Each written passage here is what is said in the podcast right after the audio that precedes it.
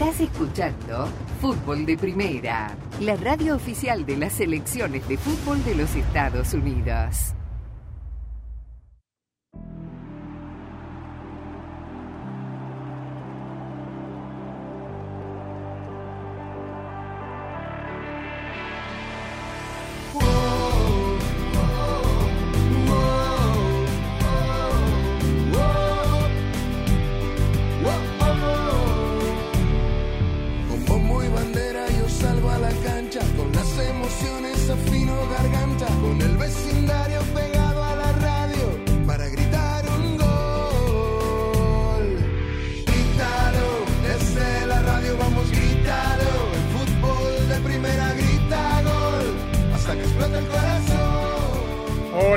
¿Cómo le va? Bienvenidos esto de Fútbol de Primera. Un placer saludarlo. Andrés Cantor junto a Rosa Beatriz Sánchez y Jaime Gallardo abriendo el programa de hoy de todos los días de los estudios Ford, socio oficial de Fútbol de Primera. Aquí con todas las novedades en una semana muy, pero muy importante con mucho fútbol por delante. En los Estados Unidos se define la final de la US Open Cup entre el Inter Miami y Houston Dynamo.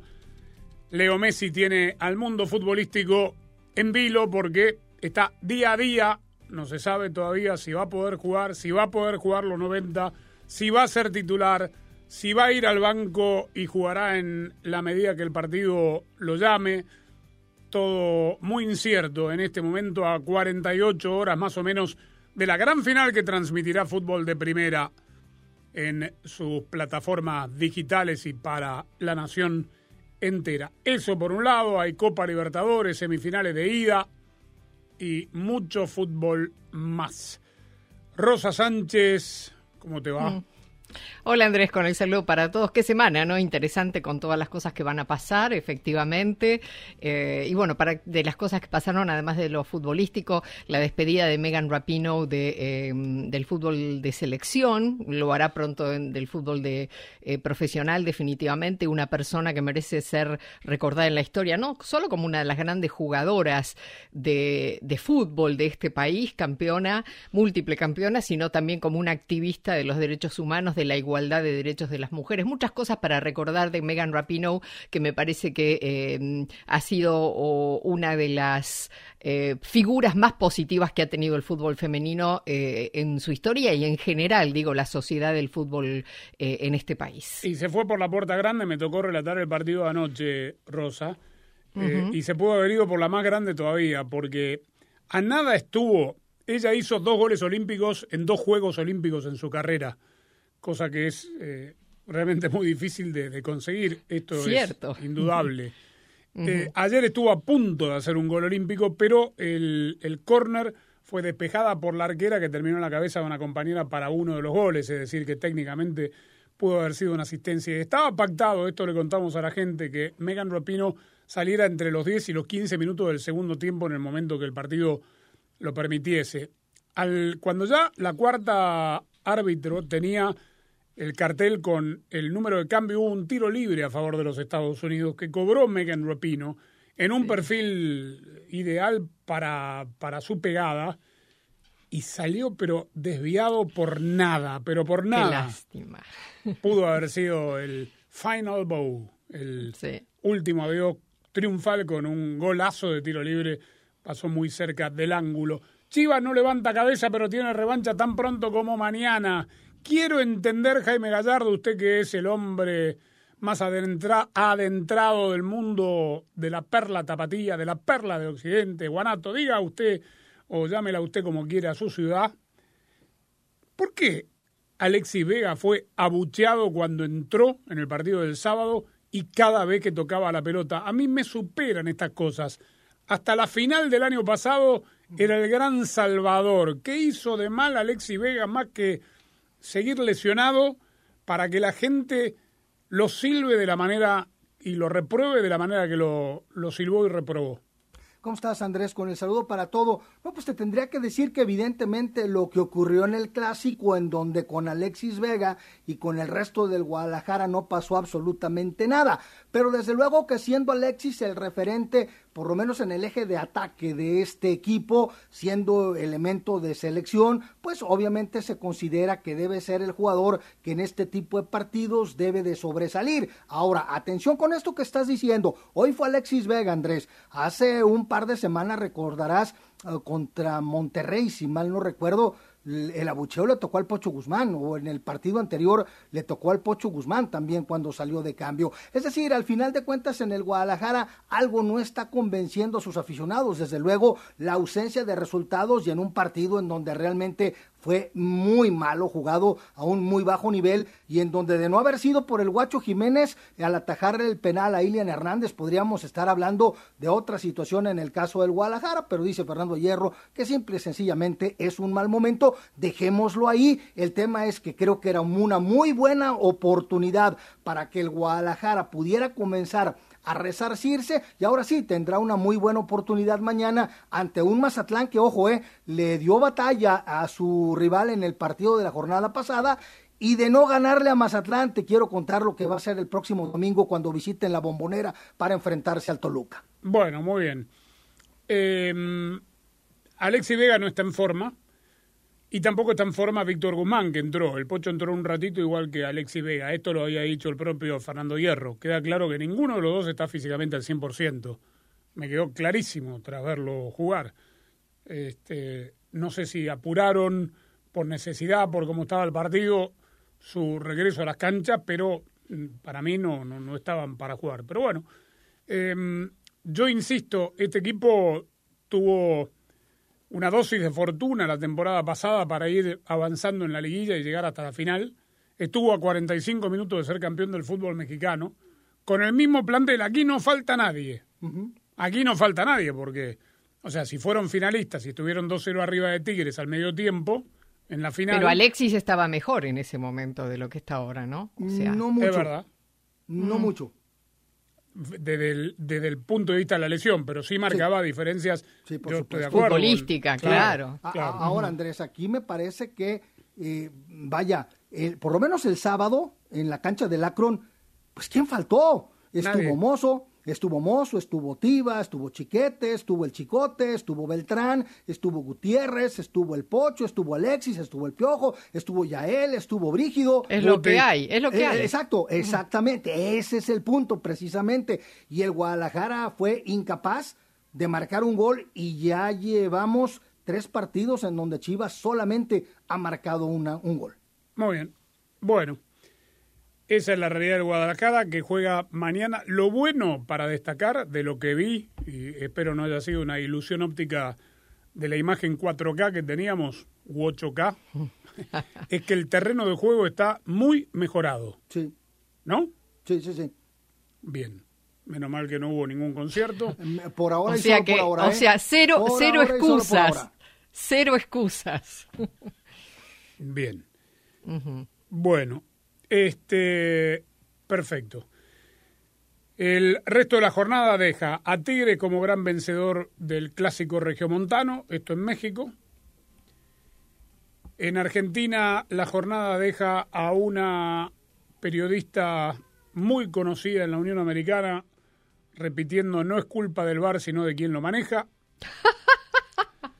Por lo menos en Argentina, Andrés, se, se, em, eh, difunden los audios del bar, ¿no? Con lo cual, de alguna manera, eh, si uno tiene sus, suspicacias, bueno, escuchamos lo que dijeron y, me parece que a mí, por lo menos con el penal que le dan a Independiente y después se lo quitan, me convencieron de alguna ah. manera, por lo menos los audios que escuché de ese partido. Lo voy a escuchar para ver si me pueden convencer a mí, porque a mí no pero en España el Atlético de Madrid ganó el derby.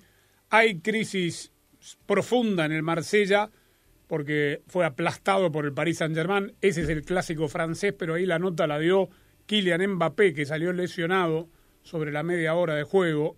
Todavía no hay un parte oficial del grado de qué tipo de lesión tiene. ¿Y mm, qué más deja eh, al City en la punta con puntaje perfecto en Inglaterra. Todo esto nos ha dejado el fin de semana y un escándalo en otro clásico, en el Ajax 0, uh. Feyenoord 3.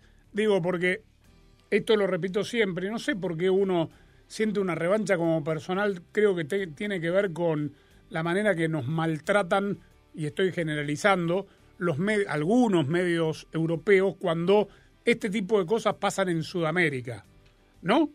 El Ajax Feyenoord fue abandonado, tuvo que ser suspendido por el terrible lío que armó la hinchada del Ajax tirando bengalas, encendiendo, casi prendiendo fuego el estadio porque eh, iban 3 a 0 abajo jugando de local y a la gente no le gustó. Pasa también allá. ¿No? Bien. se va, reprogramó, se va a volver a jugar. Sí, se va a volver a jugar. Esto lo determinaron las autoridades, que digo, no sé cómo es el reglamento de competencia en, Países Bajos, pero bien pudieron haberlo dado por terminado porque era claro y evidente que los desmanes, la, los problemas fueron todos eh, problemas eh, que tuvieron que ver con la, hinchada local. claro, que no tuvo una provocación, que no fue una pelea entre las dos barras. Eh, fue un, acto deliberado para parar el partido para evitar una goleada mayor. Hizo gol entre lo que se jugó el partido, el Chaquito. El, Chaquito, sí, uno de los tres goles que, que marcó el equipo de Rotterdam. Bueno, ya está en El Salvador el nuevo técnico de la Selecta, ya se viene la fecha FIFA, nos va a contar Carlos Aranzamendi desde allí las novedades con respecto al español que toma las riendas del equipo que intentará clasificar a la Copa del Mundo. Tenemos mucha, pero mucha más información. Ya sabe que nos puede escuchar y nos puede ver a través de nuestra aplicación, de nuestra eh, web en el internet, fdpradio.com, que el miércoles estaremos con la gran final del Inter Miami frente al Houston Dynamo, final de la US Open Cup.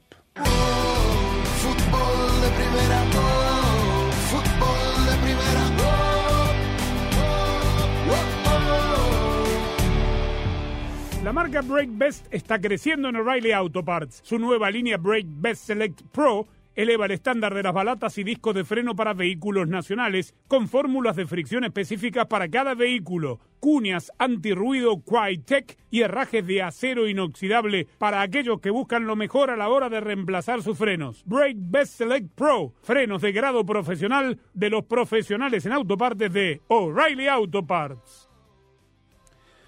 Bueno, vamos a hablar un poquito de Messi, o que hable mejor su técnico Gerardo Tata Martino. Primero le contamos Ayer empataron uno a uno de visita en Orlando. No es un mal resultado a la luz de los partidos pendientes que tiene el Inter Miami. No viajó ni Messi, ni Jordi Alba, ni Busquets.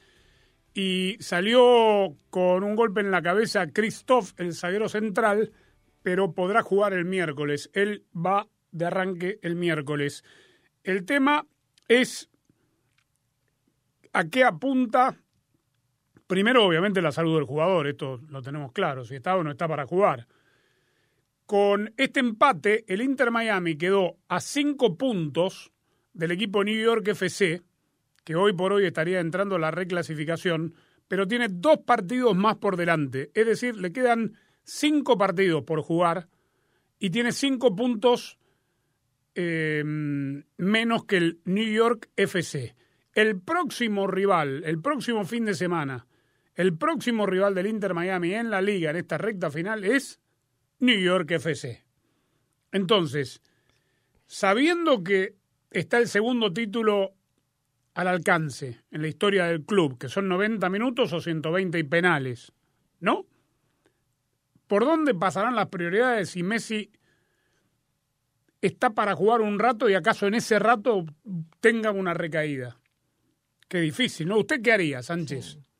Y es una decisión muy difícil. La verdad es que eh, em, no sé lo que haría. Yo creo que lo que dijo el Tata Martino, que lo vamos a escuchar, me parece que es lo más adecuado, lo más apropiado, porque además em, depende mucho de lo cómo se siente el jugador. El jugador se sentía bien, Messi, tanto Messi como Jordi Alba, que venían de, lesionarse, los dos se sintieron lo suficientemente bien como para jugar el partido anterior y sin embargo al, minuto 35 y 37 respectivamente no pudieron seguir.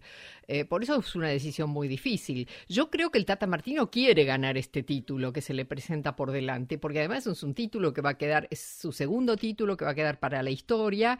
Este sí es oficial, no como el, el Leagues Cup, eh, pero además que le va a dar lustre a este nuevo equipo.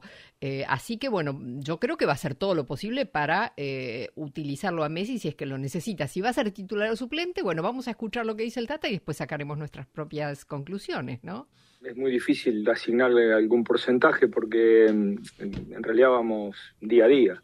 Lo iremos evaluando y como siempre digo, este, primero escucharé qué me dice él y cómo, cómo se siente y después también tenemos que evaluar los riesgos futuros.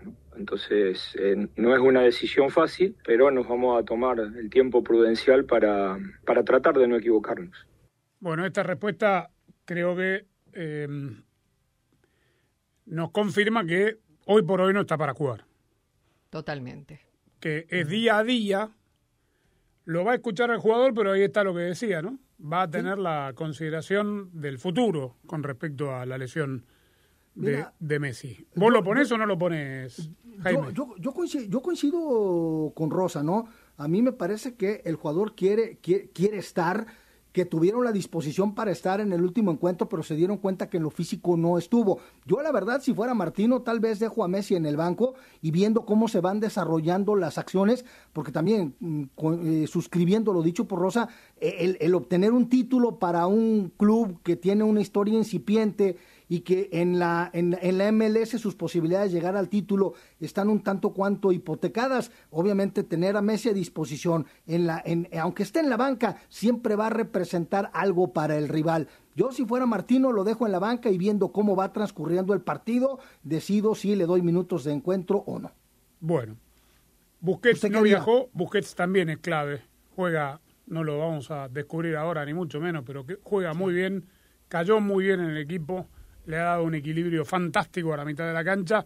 El Tata cuenta cómo es el trato con Busquets y qué sigue aprendiendo de dirigir a Messi. Y Sergi sufre de migraña y hoy lo que le pasó es que tuvo migraña, cuando tiene migraña tiene problema con, con la visión, pero no creo que tenga ningún problema para jugar el partido de, del miércoles. No deja de ser todo un aprendizaje, permanentemente es un aprendizaje porque, porque cuando uno habla de los mejores jugadores del mundo probablemente hable de cuatro o cinco jugadores en toda la historia. Que ahora me toca dirigirlo por tercera oportunidad, sigue siendo un aprendizaje. Y trato obviamente de no cometer los errores que seguramente he cometido en, en, otros lugares.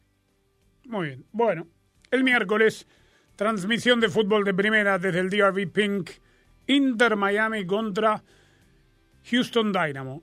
Lo que pudo Messi, ¿no? Porque esta final entre Inter Miami y Houston Dynamo de la US Open Cup hubiera pasado como un press release. Es decir, un comunicado de prensa, nos hubiéramos enterado todo de cómo salían, porque ni siquiera había hasta, hasta esta edición televisión nacional que yo sepa. Hoy no solo hay televisión nacional, sino que hay televisión internacional. Y esto es eh, un partido que no es parte del paquete APO. Es decir, quien quería este partido tuvo que pagar por los derechos. Se va a televisar en Argentina, se va a televisar en distintos países y de repente el torneo más antiguo en la historia del fútbol de los Estados Unidos, que para que la gente entienda es una especie de eh, Copa del Rey, FA Cup, es decir, que participan todos los clubes afiliados a la federación. Creo que este año fueron 107 desde los amateurs hasta los profesionales que participaron. Eh, la, la, vienen jugando y lleva 107 años de historia. El miércoles estará el equipo de fútbol de primera para traer con o sin Messi, ¿eh? No nos bajamos Totalmente. claro, no, no, no nos bajamos. Si no va Messi, no Messi no problem. Los derechos hay que pagarlos igual.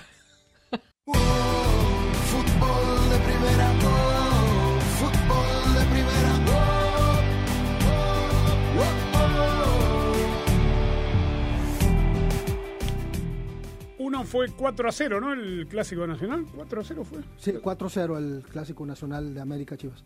Y el Regio 3 a 0. Son marcadores pesados para, para los clásicos, ¿no? Para un clásico, sí. Ahora, Monterrey había arrancado muy bien el partido. Nunca pensamos que el resultado iba a ser tan abultado después en contra, pero fue, fue una buena hora de Monterrey y después se cayó completamente. Y eso explica un poco lo que pasó que después el equipo de Tigres logra ese resultado, ¿no? Sí, aunque a diferencia del Clásico Nacional, acá Monterrey era el que llegaba como favorito después de haber dado una muy buena exhibición con triunfo al calce, al calce perdón, sobre León, mientras que Tigres venía de perder 2 por 0 frente al Atlas en el Estadio Jalisco. Y la verdad es que sí, o sea, Monterrey empezó mejor. Se le está criticando el Tan Ortiz, el haber sacado a el Tecatito Corona, a Sergio Sí. Canales y sobre todo a Maxi Mesa, que me parece es factor fundamental. Y, y digo, evidentemente todo esto se dice por el resultado, pero evidentemente que la, la, la, la contundencia que, que tuvo Tigres fue lo que, lo que marcó la, la diferencia, un marcador que sí fue grosero para los rayados.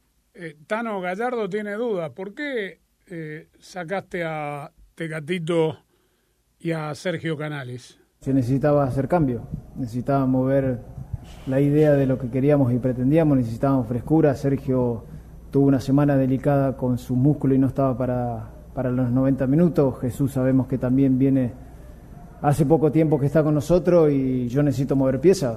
Yo no tengo duda que son jugadores de jerarquía, pero si yo me quedo pensando en eso, no, yo necesito encontrar soluciones y una de las soluciones fue las decisiones que tomé.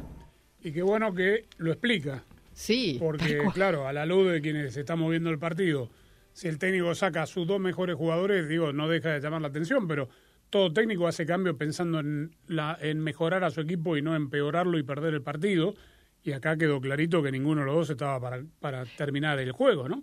Igual, Andrés, eh, estábamos mirando el partido efectivamente y vimos el, eh, el body language de Sergio Canales, que estaba como loco, sí. que salió muy enojado y que siguió muy enojado du- durante el tiempo que permaneció sentado en el banco de suplentes, con lo cual eso confundió, porque uno pensaba, bueno, Sergio Canales debe, debe haber sentido que estaba bien y que lo sacaron injustamente, pero a lo mejor entonces lo que vimos de su, de su lenguaje gestual era que estaba frustrado porque efectivamente tenía problemas físicos y no pudo terminar el partido. Siboldi está feliz.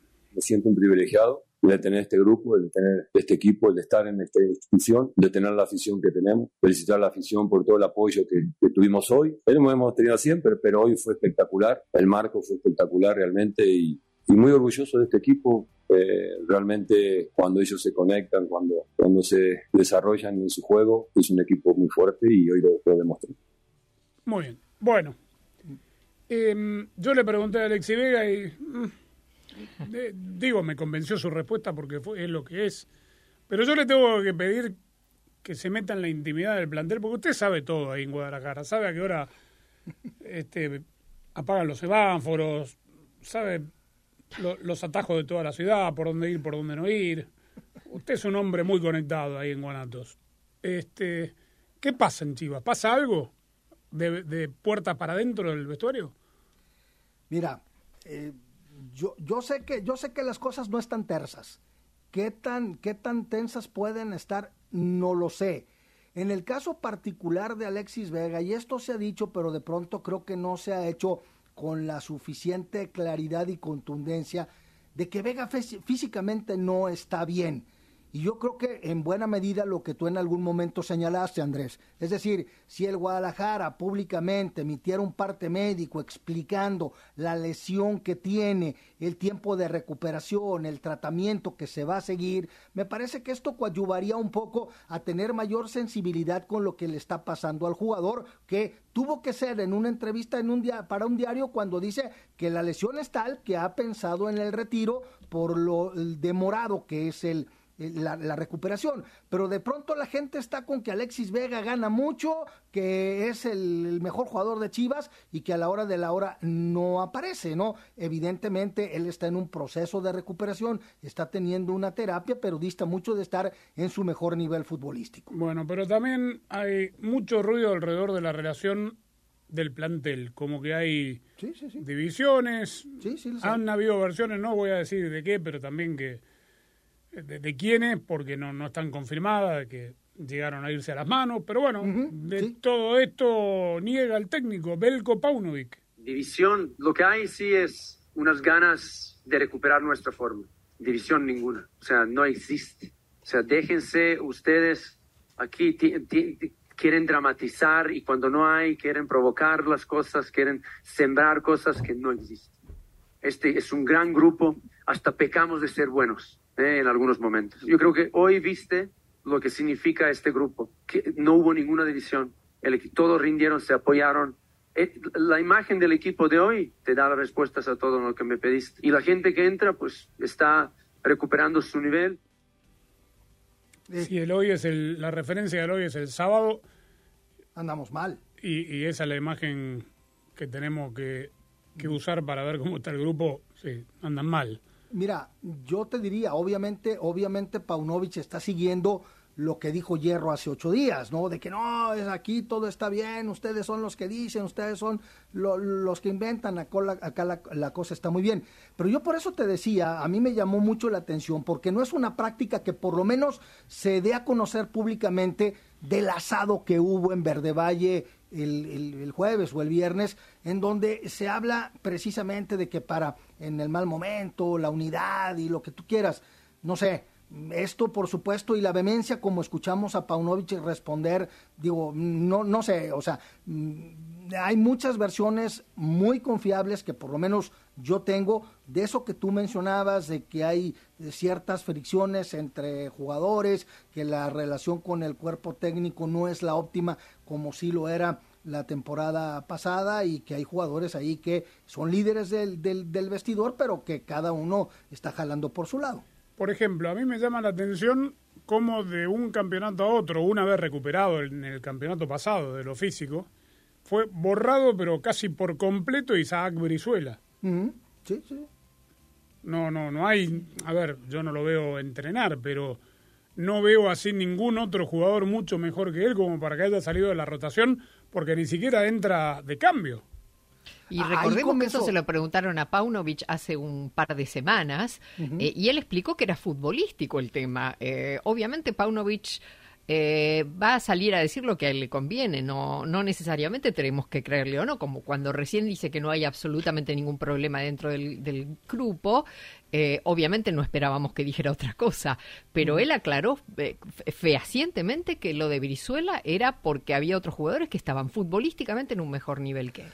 Y, esto, y esto lo dijo en un momento en donde ni siquiera lo tomaba en cuenta y nosotros llegamos a, comentar, bueno, ¿qué tan mal debe de estar Brizuela para que lo que estamos viendo de Chivas no puede estar ni siquiera para salir a la banca? Y después fueron otros, ¿por qué Mozo está en la banca? ¿Y por qué el Pocho Ponce está en la banca? ¿Y por qué le están terqueando con Gutiérrez? Y una cosa que vale la pena comentar, esto no es nuevo, pero para que la gente se dé cuenta de cuál es el entorno de Chivas no hay una zona mixta con los jugadores del Guadalajara, salvo el Media Day del clásico, no hemos tenido contacto con los jugadores del Guadalajara, ni siquiera después de la final que pierden con Tigres.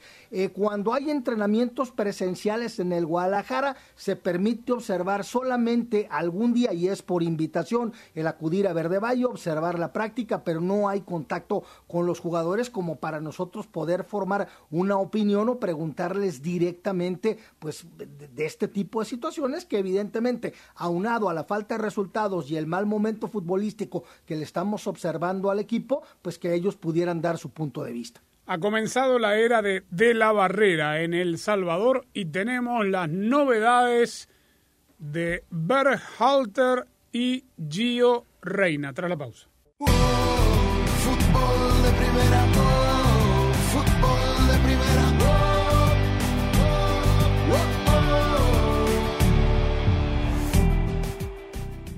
El partido de despedida de Megan Rapino se jugó en Chicago, que es donde por ahora y solo por ahora sigue teniendo la sede de la Federación de los Estados Unidos. Se va a mudar a Atlanta, se lo contamos esto la semana pasada.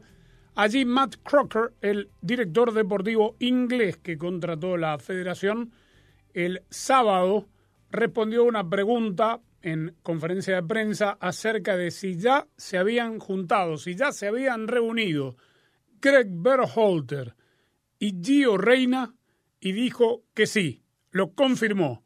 Hubo reunión, las puertas están abiertas para que aparezca en la convocatoria para los partidos contra Alemania y contra Ghana que tendremos por fútbol de primera y que todavía, cuando se vuelvan a ver, tendrán que seguir limando asperezas. Por lo pronto, ya se vieron, ya aclararon algunos tantos, no creo que todos, pero las puertas están abiertas y es casi un hecho de que Gio Reina, que ya volvió a la actividad después de su lesión con el Borussia Dortmund, aparezca, aparezca nuevamente en la convocatoria de Greg Berhalter.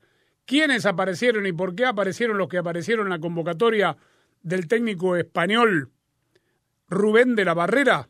Nos cuenta Carlos Aranzamendi. El español Rubén de la Barrera ha sido presentado esta tarde oficialmente como nuevo director técnico de la Selecta. Escuchamos en Fútbol de Primera la introducción que hizo el técnico gallego. La intención es conocerlos. ¿Por qué? Porque uno puede realizar muchísimo seguimiento, pero desde la distancia uno no adquiere ni alcanza el conocimiento que esta empresa pues eh, requiere, ¿no? Por tanto, el poder convivir con ellos, compartir espacio, todo este tiempo que se nos permite y poder en definitiva sentirlos, creo que es eh, fundamental para el futuro pues, de mis tomas de decisión. Creo que un entrenador pues, tiene dos posibilidades. Eh, la primera, enfocar los, los, retos desde el punto de vista del eh, qué hacer para evitar que el rival me gane o, por el contrario, eh, cómo podemos proceder para intentar ser mejores y acercarnos a la victoria. ¿no? Yo soy de este segundo grupo, pero hay una cuestión que creo es mucho más importante que el continente, la selección, que el fútbol es universal y el fútbol donde cada vez es más complicado ganar, te exige hacer muchas cosas bien. Y eso pasa porque este equipo va a tener que saber hacer muchas cosas y hacerlas bien. Va a tener que saber superar presiones más adelantadas del rival o, por el contrario, defensas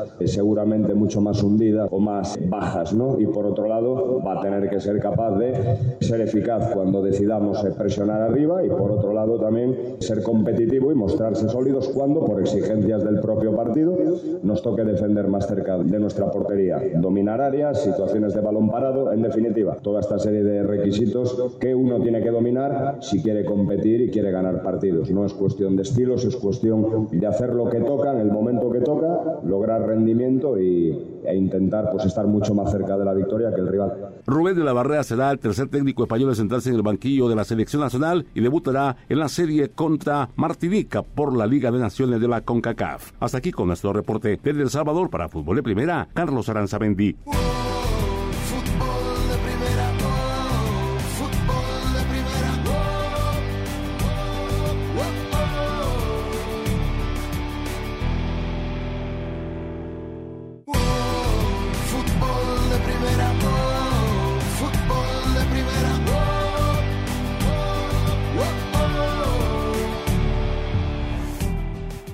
qué locos estuvieron los clásicos este fin de semana, ¿no? Porque dijimos del 3 a 0 abultado de Tigre sobre Monterrey, del 4 a 0 abultado del Paris Saint-Germain sobre el Marsella, y más allá de que fue 3 a 1, por cómo se fue dando el juego, porque lo metió Cross al Real Madrid contra el Atlético en el derby, lo ganaba casi desde el principio el Atlético de Madrid y lo terminó asegurando al principio del segundo tiempo Salieron 2 a 1 a favor del Atlético de Madrid. Enseguida Morata puso el 3 a 1. El Cholo hizo un buen planteo. Madrid defendió muy mal. Esto es lo que dijo Simeone. No me pongo a interpretar lo que piensan todos los demás. Interpreto lo que veo, interpreto lo que entendíamos de que podía ser bueno para el equipo. Interpreto que el equipo hizo un grandísimo partido desde lo defensivo y desde lo ofensivo. Y me pone contento que mañana lunes los chicos van a ir al colegio con la camiseta del Atlético de Madrid y eso me pone muy... Muy, contento. Los chicos del Atlético de Madrid irán con la camiseta. Claro, no van a ir de los otros clubes. Sí, los del Real Madrid no van a ir con la de... Bueno, Cholo, está bien. Entendemos lo que quiso decir. Y Carlo Ancelotti, que por lo general es, eh, tiene mucha autocrítica, explica muy bien por qué perdieron.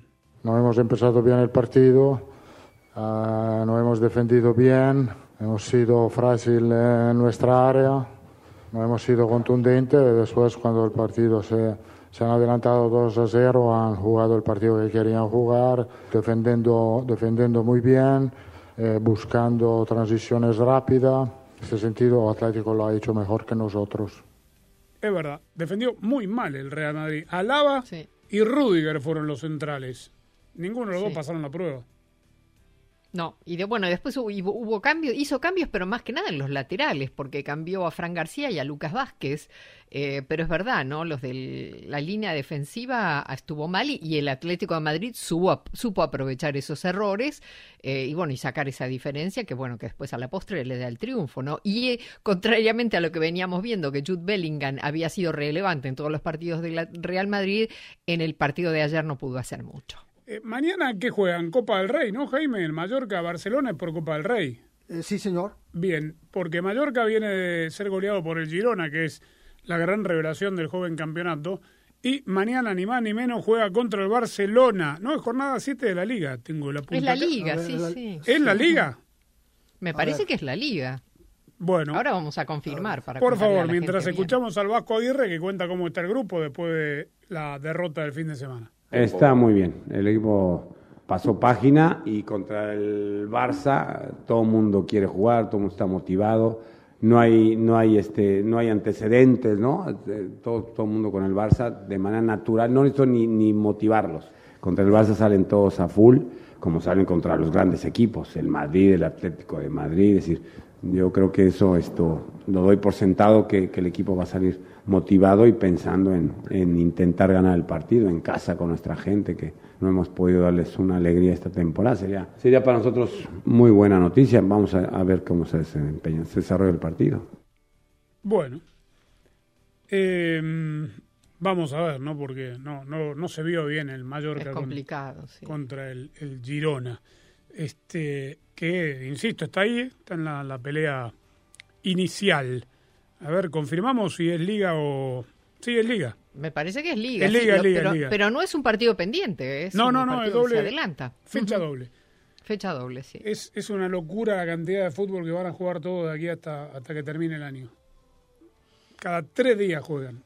Mucho, mucho, mucho. Recordanos rápidamente antes de ir a la pausa por qué juegan Chivas Mazatlán mañana porque la próxima semana es jornada doble y como no ajustan todos los partidos de la fecha doble para ser televisados, entonces unos los adelantan una semana o lo atrasan otra.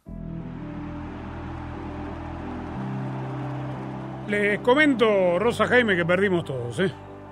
¿Cómo perdimos todos? Sí, perdimos todo. Daniel Chapela, que está de vacaciones, fue el ganador de la quiniela de este fin de semana con seis ah, aciertos. ¿Otra? Que no se entere, no le digan nada. No, no le digan, oye, de 3-3. Me superó por un punto a Jaime y a Sami y a Rosa por dos. No, Rosa no estuviste, perdón, ¿qué estoy diciendo? Claro, no perdí. No, no, no, acá tengo cuatro, claro, claro. Entonces no perdiste, es verdad. No, no perdí. Bien. Este. Siempre hay revancha. Es verdad. Bueno, punto final. Ya sabe que nuestras redes sociales son arroba FDP Radio por ahí le informamos de todo el fútbol todo hasta que nos reencontremos por aquí mañana a ver si hay más novedades. Y el miércoles estaremos desde el DRV Pink Stadium para la gran final de la US Open Cup del Inter de Messi contra el Dynamo de HH de Héctor Herrera. Hasta mañana, gracias, chau.